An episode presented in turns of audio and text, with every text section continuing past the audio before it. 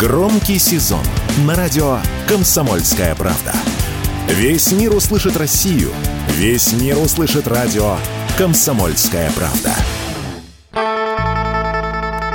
Россияне смогут дольше пребывать в Таиланде без визы. Кабинет министров азиатской страны принял решение увеличить такой период для наших сограждан с 30 до 90 дней. Такая мера будет действовать с 1 ноября этого года по 30 апреля следующего. Это решение призвано увеличить туристический поток россиян в Таиланд, который и без этого входил в топ самых популярных направлений зимой. По словам экспертов, такое послабление благотворно повлияет на количество наших туристов, решивших сменить российскую зиму на тайское лето. Об этом радио «Комсомольская «Комсомольская правда» рассказал вице-президент Российского союза туриндустрии Юрий Барзыкин.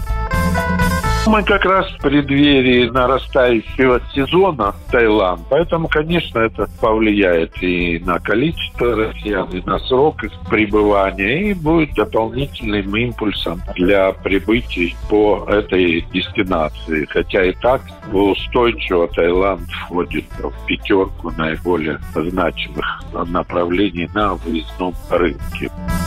Однако, в первую очередь эти меры будут на руку тем, кто предпочитает отправляться в Таиланд на зимовку, так как стоимость туров туда достаточно высокая, и обычные туристы вряд ли смогут себе позволить увеличить длительность путешествия в лето. Такое мнение радио КП высказала исполнительный директор Альянса туристических агентств Наталья Осипова это послабление все-таки в большей степени коснется тех людей, которые уезжают туда на 60 дней, на 90 дней, да. Этим туристам, конечно, это удобно. Но не каждый россиянин может себе это позволить. 342 тысячи на двоих вместе с перелетом на неделю. В основном у нас наши организованные туристы, конечно, летят в Таиланд на неделю или на 10 дней. Поэтому организованным туристам на них никак это не повлияет.